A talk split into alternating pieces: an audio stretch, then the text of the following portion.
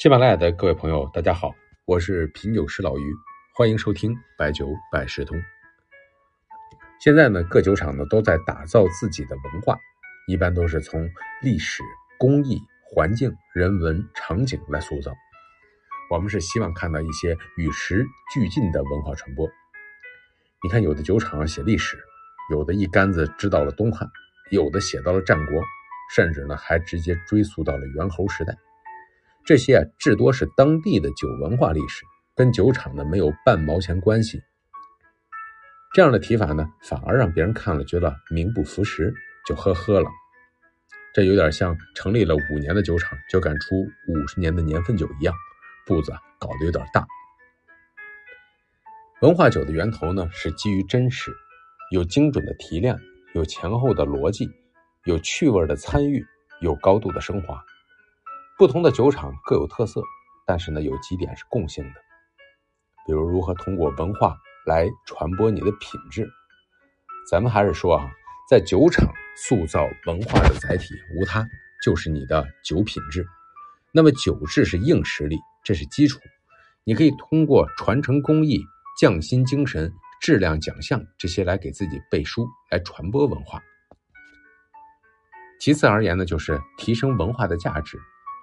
你看酒鬼的宣传，那真是碰上了黄永玉这样的大咖，应该说是最早从视角的效果一体、广告语的一目了然、产品线的一致，形成了一个很强的文化张力。你看茅台也在提天人合一的酿造理念，天人合一，古代是谁提出来的？董仲舒，西汉的大儒。天人合一，天人感应，这和茅台生产的工艺的道法自然。端午采取重阳下沙的规律，那是能匹配的。董仲舒说：“天有五行，木、火、土、金、水，春主生，夏主长，秋主收，冬主藏，这是规律。那我们的工业也是这样，这就是文化的统一和认同。再就是通过文化可以建立你的文化门槛儿，也可以理解为护城河，就是这个东西，别人不具有的。比如有的主打洞藏。”酒鬼可以冻藏，清酒可以冻藏，泸州可以冻藏，郎酒可以冻藏，迎驾贡也可以冻藏。为什么呢？人家有洞啊，洞中七日，世上三年，这是独特的文化。茅台镇的酒现在也都说，离开茅台镇，酿不出茅台酒，这就是稀缺性。还有酒呢，是多谱系的文化定位，你不能只是针对一类人群，围绕分层、分群、分级去建设文化锚。提升文化渗透的精准度，比如说针对年轻人这个人群体的酒文化的引导，那提到年轻人的白酒，那确实可以把江小白写入历史的。虽然他做的事情还没有到文化的高度，更多像一种营销，但是呢，他开启的是一种视角。现在呢，江小白发展不如之前那么迅速，这个原因呢，还是认为咱们说到第一个问题上，而不是角度不对。其实茅台现在这么火。你以为单纯是喝茅台的人推动吗？近两年的驱动力恰恰是不喝茅台的人群共享增量更多，以年轻人为主的新生力量对茅台的拥趸，股市茅台市值不断创新高，第一大市值收获了很多股民年轻人的视角，线上抢茅台带动了很多年轻人甚至是大学生的热情。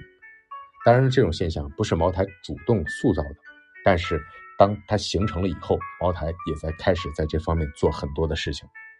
比如说，茅台酒厂在二零二零年有首主题曲叫做《Oh It's 茅台》，它的 MV 被放到了 B 站，获得了巨大的点击量。你在这首 MV 里面，你看不到传统的酒桌文化，推杯换盏、油腻强权，而是时尚的说唱、摇滚、方言、年轻化、国际化，这就是酒厂的引导。